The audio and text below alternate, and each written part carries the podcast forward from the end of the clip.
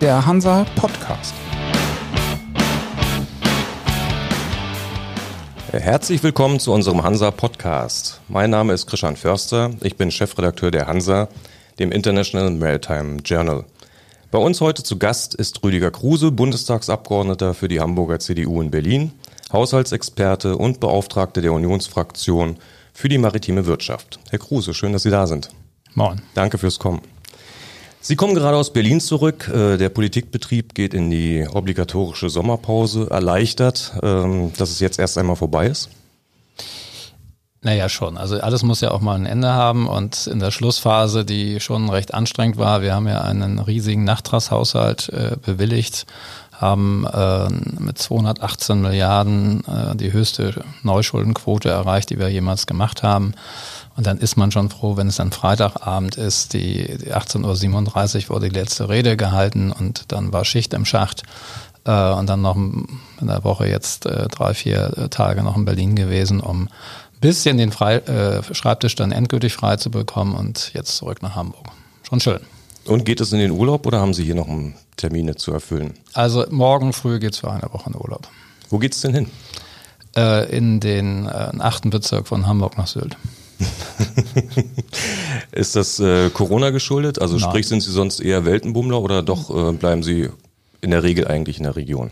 Also in der Regel bleibe ich in der Region äh, oder innerhalb von, äh, von, von Europa auf jeden Fall. Und äh, das sind eben auch alles so Möglichkeiten. Ich meine, Sylt ist Küste, das ist äh, auch bei Schiedwetter immer ganz nett. Und ähm, logischerweise als Hamburger hat man da auch Freunde, das heißt, man ist auch nicht ganz einsam. So, oder man fährt auch mal, was auch mal spannend ist, wenn man zu einem Kollegen oder so einen Wahlkreis fährt. Äh, aber auch, äh, es gibt natürlich auch Projektbezüge, die auch europäisch sind, wo man dann sich nochmal was anguckt.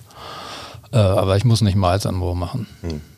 Und wenn Sie so auf die kommenden Urlaubstage schauen, worauf freuen Sie sich denn am meisten? Was macht einen guten Urlaubstag aus? Einen guten Urlaubstag macht aus, dass man wenigstens acht Stunden nicht an Politik gedacht hat.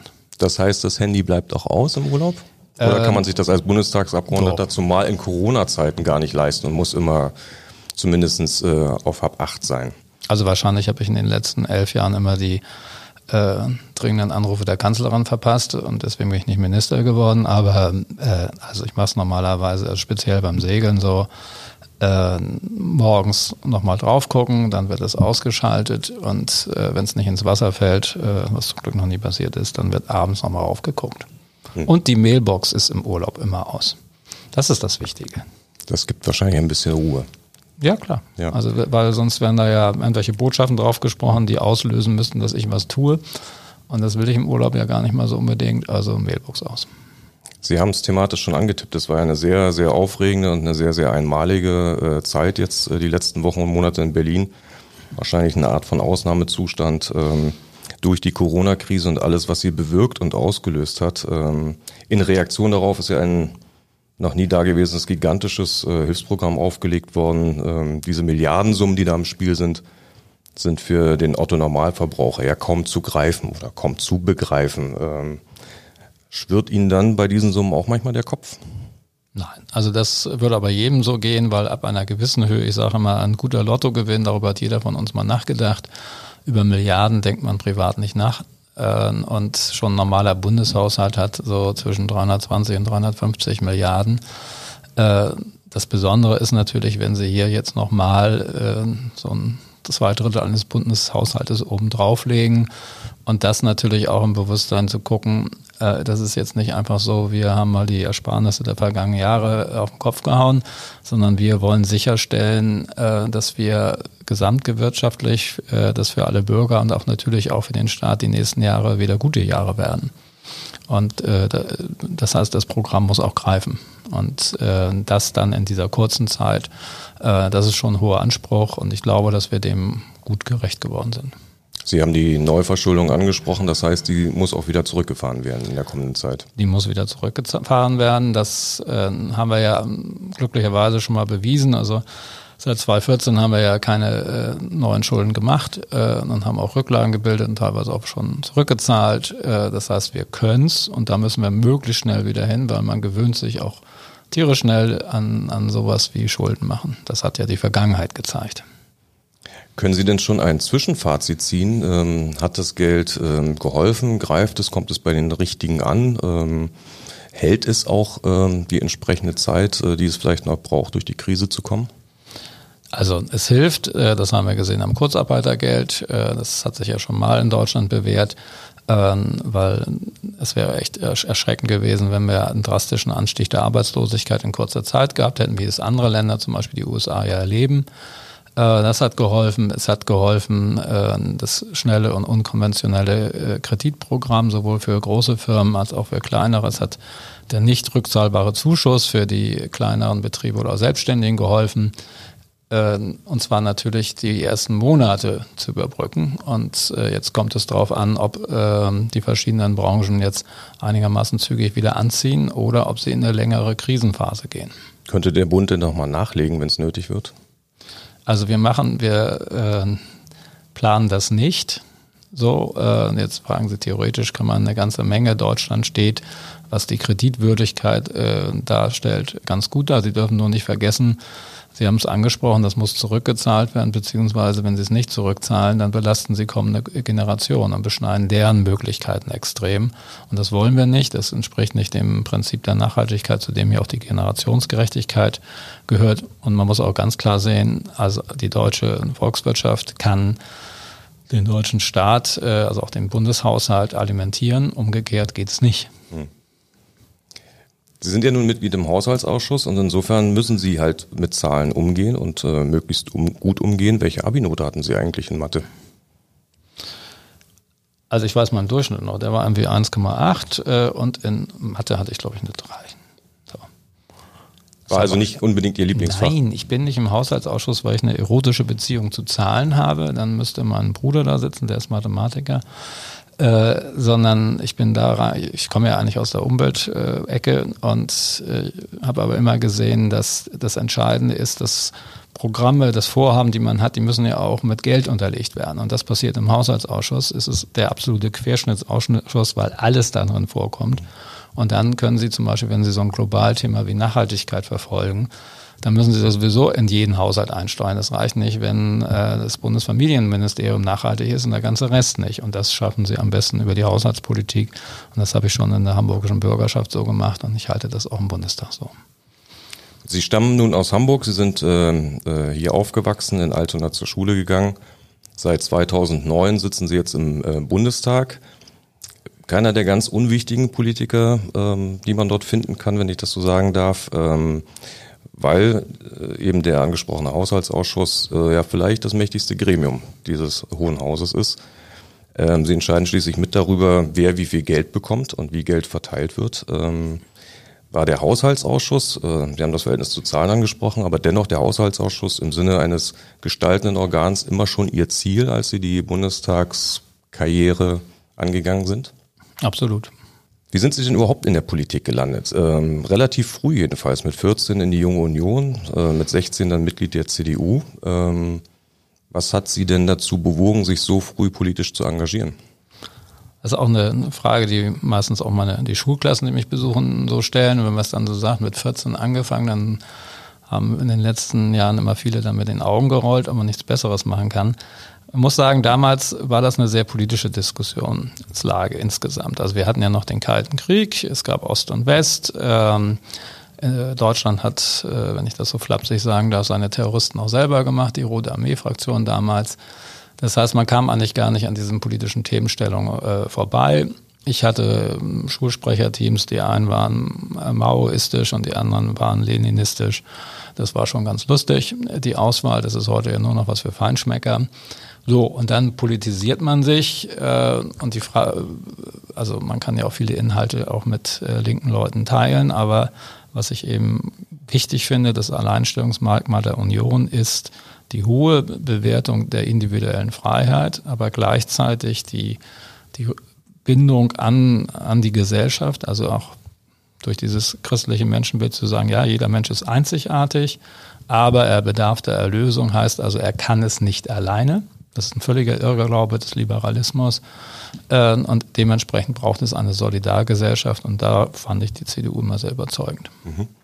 Sie sind jemand, dem nachgesagt wird, Finanzströme ganz geschickt lenken zu können, durchaus auch zugunsten Ihrer Heimatstadt Hamburg. Ähm, ist das eher Glück oder eher Geschick? Also ich kommentiere mich nicht selber, Journalisten kommentieren.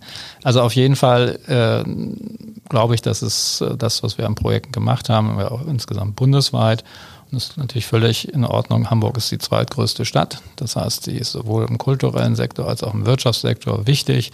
Sie hat Alleinstellungsmerkmale äh, wie die Luftfahrtindustrie oder auch eben die Schifffahrt. Ähm, und von daher, und es ist ja auch mein Auftrag, also die Wähler haben meine Kollegen und mich nach Berlin geschickt, unter anderem, damit wir das Land Hamburg gut vertreten. So, und das finde ich, machen wir äh, anständig und dann ist auch gut. Aber den Rest der Republik müssen Sie dann zwangsläufig auch ein bisschen im Blick behalten. Ja, und das ist ja auch so. Also ähm, ich habe ja neun Jahre lang auch den Kulturetat gemacht. Äh, es ist ja nicht so, dass wir alles nach Hamburg geschleppt haben. Aber eben auch nicht nur ausschließlich Berlin. Ich bin absolut dafür, dass Berlin äh, eine, eine positive Sonderbehandlung bekommt als Bundeshauptstadt, aber es gibt unwahrscheinlich viele Dinge, die man auch voranbringen kann und muss. In der Fläche, Föderalismus ist ein großer Wert und äh, auch bei der Technikentwicklung, wir haben also zum Beispiel das Schienenforschungszentrum, das ist nach Dresden gegangen, also ich mache ja seit zwei Jahren den Verkehrsetat und das war mir auch ein Anliegen, hätte man natürlich auch nach Berlin oder nach Hamburg holen können. Ähm, also so denke ich mal, der, sonst kriegen sie es auch nicht hin. Also wenn einer sagt, äh, Winner takes all, äh, das geht ganz schnell zu Ende. Politik ist ja immer eine Sache, dass man einen Konsens erreichen muss und die anderen auch dafür gewinnen muss. Das war in den letzten Jahren natürlich auch immer möglich, weil wir eine gewisse Menge äh, Spielraum hatten, durch eine gute Haushaltspolitik eben auch neue Akzente zu setzen. Wie stellt man denn Mehrheiten, also die notwendigen Mehrheiten für bestimmte Beschlüsse her? Es gibt ja widerstreitende Interessen und Wünsche äh, auch zwischen den Parteien. Ähm, wie viel ist denn ähm, Parteipolitik und Disziplin und wie viel ist äh, äh, fachliche Annäherung letzten Endes ähm, als ausschlaggebend zu betrachten? Also bei Sachfragen und die, der große Teil, der, das man politisch macht, sind Sachfragen, da spielt die Parteipolitik keine große Rolle. Äh, es gibt immer Unterschiede, sag ich mal, wenn man die, die, die Lager so sieht. Äh, die einen setzen mehr auf Privat- und Unternehmensinitiative, die anderen mehr auf detaillierte staatliche Lenkung. Äh, so, und dann geht es darum, wenn Sie zum Beispiel Forschungspolitik unterstützen, ähm, bedeutet hier für Hamburg, man hat für DESI was zu tun. Oder wenn Sie sagen, wir wollen eine Wasserstoffstrategie, also es gibt es gibt keinen CDU-Wasserstoff und keinen sozialdemokratischen Wasserstoff. So, sie kämpfen, dann ist die Frage, ist das eine gute Lösung für unsere Klimaprobleme zum Beispiel? Und wenn ja, dann muss man dafür Allianzen bilden. Und die kann man, die bildet man natürlich innerhalb der Koalition. Man spricht auch natürlich mit den Kollegen aus der Opposition, auch um die eigenen Argumente überprüfen zu können. Und es ist auch super, wenn man die mit dazu gewinnt. Aber maßgeblich ist natürlich, dass innerhalb der Regierung dafür eine Mehrheit dann gefunden wird. Mhm. Sie sind ja nun auch Berichterstatter Ihrer Unionsfraktion für die maritime äh, Wirtschaft. Auch da sprechen wir vor dem Hintergrund der Corona-Krise von großer Not äh, bei den Werften angefangen, wie Meyer, wie äh, den MV-Werften in Mecklenburg-Vorpommern. Die FSG äh, vielleicht nicht allein Corona geschuldet, äh, aber es betrifft natürlich auch die unzähligen Ausrüster, Zulieferbetriebe, Dienstleister bis hin zu den Reedereien. Aus dem Konjunkturprogramm äh, als Teil des, des gesamten Krisenpakets ähm, sind abgesehen von den branchenübergreifenden äh, direkten Krisenhilfen zunächst erstmal eine Milliarde Euro zusätzlich bewilligt worden, äh, vornehmlich ähm, für die Förderinstrumente. Das ist, wenn man es mal an, an die, an, mit der Gesamtsumme vergleicht, äh, weniger als ein Prozent für immerhin 200.000 Arbeitsplätze im Lande. Das ist relativ wenig, äh, könnte man sagen. Ähm, vielleicht nicht viel mehr als ein Tropfen auf dem heißen Stein. Äh, kommt da vielleicht noch mehr? Also dieses eine Prozent ist genauso viel wie für den gesamten Kultursektor, wo nochmal deutlich mehr Menschen arbeiten. Ähm, und es ist auch zu, zu kurz geguckt. Diese eine Milliarde geht zum Beispiel in den Schiffsbau. Das heißt, äh, dass wir zusätzliche Schiffe beauftragen bzw. Aufträge vorziehen äh, und damit natürlich in dieser äh, Branche, die gut für 200.000 Arbeitsplätze ist, eine, eine Sicherheit äh, äh, darstellen, dass die Auftragsbücher nicht leer laufen. Ähm, aber die, wir haben ja die großen äh, Kreditbeihilfen für alle Unternehmen gestartet, egal ob sie nun äh, Schiffe oder Häuser bauen. Äh, und mir ist natürlich auch bewusst, dass die Schifffahrtsbranche durch die lange Schifffahrtskrise, die wir jetzt äh, ja schon durchlitten haben, äh, es schwieriger hat, die Bedingungen zu erfüllen und dass es dann äh, ein klein, klein nacharbeiten und auch immer mal wieder vermitteln zwischen äh, Unternehmen und äh, dem Ministerium oder der KfW als äh, sicherheitsgebende äh, Bank. Ähm, und, aber das heißt, es ist wesentlich mehr als dieses eine Prozent. Und dann kommt natürlich äh, der Sektor rein, wenn es darum geht, wie kriegt man den Hochlauf wieder hin. Das betrifft jetzt weniger die Handelsschifffahrt äh, als äh, die Passagierschifffahrt, äh, wo natürlich, selbst wenn das Schiff wieder fahren darf, äh, wenn, wenn die Abstandsregelung dann dazu führt, dass nur 35 Prozent der Plätze belegt werden können, äh, die Leute werden ja nicht dreimal so viel bezahlen. Hm. Ein großes Stichwort, es klang eben bei Ihnen schon an, ist das äh, Flottenerneuerungsprogramm, das eigentlich ähm, durch die ganze Branche hinweg ähm, gefordert wird, weil es, weil es auch helfen äh, würde tatsächlich.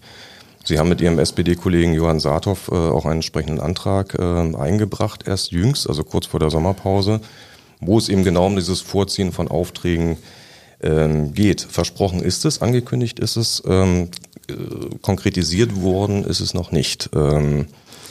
Was können Sie denn vielleicht konkret in Aussicht stellen? Wann kommt was und was könnte kommen, wenn man zum Beispiel an die an eine neue Polarstern denkt, an Tanker für die Marine denkt, an weitere Marineschiffe, Behördenschiffe.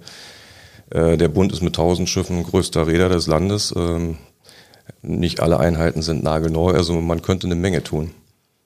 Das ist vollkommen richtig. Also wir haben ja einen, einen Investitionsrückstau über die letzten Jahre auch aufgebaut, sodass es eben auch keine Geldverschwendung ist, wenn man jetzt Schiffe vorzieht. Ähm, die Frage ist immer, in welchem Planungsstand sind die? Äh, teilweise ist es so, dass wir erst jetzt die Planung beauftragen müssen.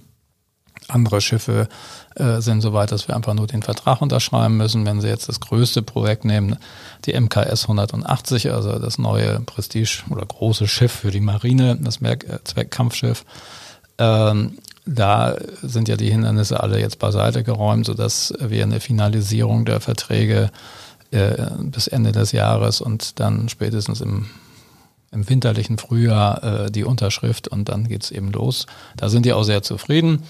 Äh, ne, Forschungsschiffe sind, wenn man sie jetzt neu äh, auflegt, ein längeres Verfahren, äh, weil da geht es ja gar nicht darum, dass das Schiff schwimmen kann, sondern was ist da alles drin, was kann es, welche Fähigkeiten soll es haben. Das sind extrem komplexe Aufträge. Aber Sie haben angesprochen, die den Ersatz der Einhüllen-Tanker der Bundesmarine. Das ist ein Thema, als ich 2009 ins Parlament kam, habe ich schon gesagt, die müssen weg endlich und äh, sehen Sie mal, wie lange sowas dauert. Äh, das ist jetzt keine Raketenwissenschaft, das heißt, das ist Auftrag erteilen und losbauen. Also auch demnächst zu erwarten? Das ist unsere Erwartungshaltung an das Ministerium. Die Politik entscheidet, also der Bundestag entscheidet und die Ministerium, darum heißen sie Exekutive, führen aus. Ja, in dieser Schärfe mögen das nicht alle aus aber es ist so. Lassen Sie mich noch einmal kurz auf die neue Polarstern kommen. Äh, die war im Grunde von der Ausschreibung her äh, fertig. Ähm, dann wurde die Ausschreibung wieder kassiert, äh, unter anderem mit der Begründung, ähm, dass ich, ähm, ich bin da mal ein bisschen flapsig, die Welt weitergedreht habe und sich die Anforderungen geändert hätten. Dafür hat man dann gerade jetzt vor dem Hintergrund dieser, dieses Bedarfs, dieser Not relativ wenig Verständnis. Ähm, ist das ein Thema, ähm, wenn es um Ausschreibungen und um die Dauer der Verfahren geht, etwas, womit Sie sich zumindest am Rande auch beschäftigen? Ja, aber ich würde also von all den möglichen Schiffen, die wir beauftragen können, würde ich mal so ein Forschungsschiff außen vor sehen, weil wenn man da dann sagt, naja, jetzt machen wir das, obwohl wir eigentlich schon wissen, dass sich die Welt äh, weitergedreht hat, welche Überraschung. Da ist ja zum Beispiel, also wenn Sie ein modernes, modernes Tankschiff bauen, da kann sich die Welt so viel drehen, wie sie will. Da passiert innerhalb von zehn Jahren nicht so besonders viel. Das heißt, Sie können sagen, und los damit. So, beim Forschungsschiff, wenn Sie feststellen, dass wir jetzt eigentlich ganz andere Sachen brauchen, dann wäre es etwas unklug, äh, Hunderte von Millionen auf den Tisch zu legen. So, und die Liste ansonsten be beinhaltet Versorger, beinhaltet äh, Nassbacker, die beinhaltet Patrouillenboote, also äh, sicherlich in, in hoher Qualität, das ist immer unsere Anforderung, aber Äh, das ist äh, State of the Art, das können unsere Werfen, die wissen, wie sie es machen, sie brauchen nur die Unterschrift. So, und die Dinge zu beschleunigen, äh, das ist jetzt das Wichtige und dann muss man das Forschungsschiff eben nochmal gesondert sehen, ist ja auch so eine, auch auf Werftenseite. Mit dem Forschungsschiff können Sie viel Spaß haben. Nun sagt beispielsweise der VSM als Verband der Schiffbauindustrie, ähm, wenn die Aufträge in zwei, drei Jahren kommen, ist es zu spät. Wir brauchen sie relativ äh, schnell. Können Sie von Ihrer Seite etwas dafür tun? Ähm, Sie haben die Zuständigkeiten eben genannt, aber können Sie Druck aufbauen, dass es schneller passiert? Das war ja ein Motiv von Johannes Sartorf und mir in dem Parlament, jetzt in der Schlussphase noch einen Parlamentsbeschluss durchzudrücken. Äh, man könnte ja auch sagen, na ja, wir sind uns doch alle einig. Nein, wir wollten ganz klar nochmal den Druck aufbauen, dass wir diese Erwartungshaltung haben äh, dass das jetzt zu machen ist. Ich widerspreche an einem Punkt, auch wenn das eigentliche Schiff vielleicht erst äh, in, in, zwei Jahren gebaut wird, wenn der Auftrag erteilt ist, dann ist der ja sozusagen Geld wert. Das heißt, auch gegenüber einer Bank ist eine Sicherheit da, dass die Werft nicht leer läuft, dass sie nicht mehr keine Arbeit hat. Äh, und das ist in der Bewertung schon mal sehr, sehr wichtig. Ähm, und äh, dementsprechend Klar, äh, am schönsten ist es, wenn die noch Kiellegung noch im Oktober ist. Äh, aber da, wo wir es nicht erreichen können, passiert es dann eben ein bisschen später. Und eine Sache ist auch klar, äh, wir können eben auch nicht äh, uns vom Finanzminister das Geld in den Koffer tun lassen und freihändig verteilen. Wir fahren mal durch den Norden Deutschlands und wenn der Koffer alles ist, war es das, sondern natürlich gibt es weiterhin auch Ausschreibekriterien, wo wir ja auch in unserem Antrag auch gesagt haben, dass man auch im Gespräch mit der EU das Verfahren nochmal beschleunigen soll, aber alles findet innerhalb eines rechtlichen Rahmens statt. Ich bin mir sicher, dass Sie für die verbleibende Zeit der Legislaturperiode mit all diesen Themen äh, ausreichend äh, zu tun haben werden. Es kommt ja dann eine neue Wahl zum Bundestag. Ähm, wie wäre es denn mit einem Wechsel von der Legislativen zur Exekutiven? Ähm, Ihr Parteikollege Brackmann als maritimer Koordinator tritt nicht mehr an, hat seinen Rückzug angekündigt. Ähm, sprich, die Position wäre frei und Sie sind in der gleichen Fraktion der maritime Berichterstatter. Ähm, Stimmt. Würde, würde, würde Sie das reizen? Also es ist alles möglich, ist reizvoll, wobei nur den Wechsel in die Exekutive zu machen, weil das in Deutschland irgendwie den besseren Klang hat oder netter aussieht auf der Visitenkarte, sehe ich überhaupt nicht äh, es muss immer eine Funktion sein mit Wirkung. So, und dann sind wir wieder beim Thema Haushaltsausschuss ist etwas, wo sie wirkungsvoll sein können. Äh, und dann mache ich lieber das, als dass ich irgendwo anders äh, Grüß Gott August abgebe und äh, das ist nicht so mein Ding, aber es gibt natürlich Bereiche, äh, wo Sie auch sagen können, ja, äh, wenn Sie eine ganze Legislatur zur Verfügung haben, dann kann man da stark gestalten. Und äh, insofern wollen wir mal nichts ausschließen, aber äh, Trotzdem bleibt das Telefon in der Sommerpause aus. Wir sind, also, wir sind gespannt, wir sind gespannt. Vielleicht hören wir noch mal was davon.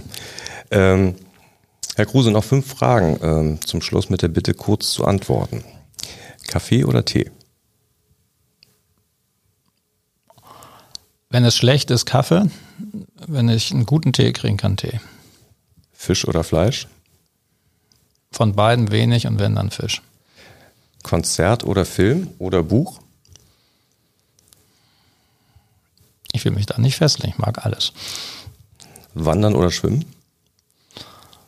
Man kann länger wandern, also wandern. Ihr größter Wunsch für das verbleibende Jahr 2020?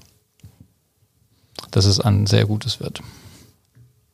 Das wünschen wir uns alle. An dieser Stelle, Herr Kruse, ganz herzlichen Dank für Ihr Kommen, für den Einblick in Ihre Arbeit und die äh, interessanten Ausführungen. Das hat Spaß gemacht. Ähm, Ihnen erstmal einen schönen Urlaub, eine erholsame äh, Sommerpause und viel Kraft ähm, dann für alles, was nach der Pause ansteht. Herzlichen Dank fürs Kommen. Ich danke Ihnen.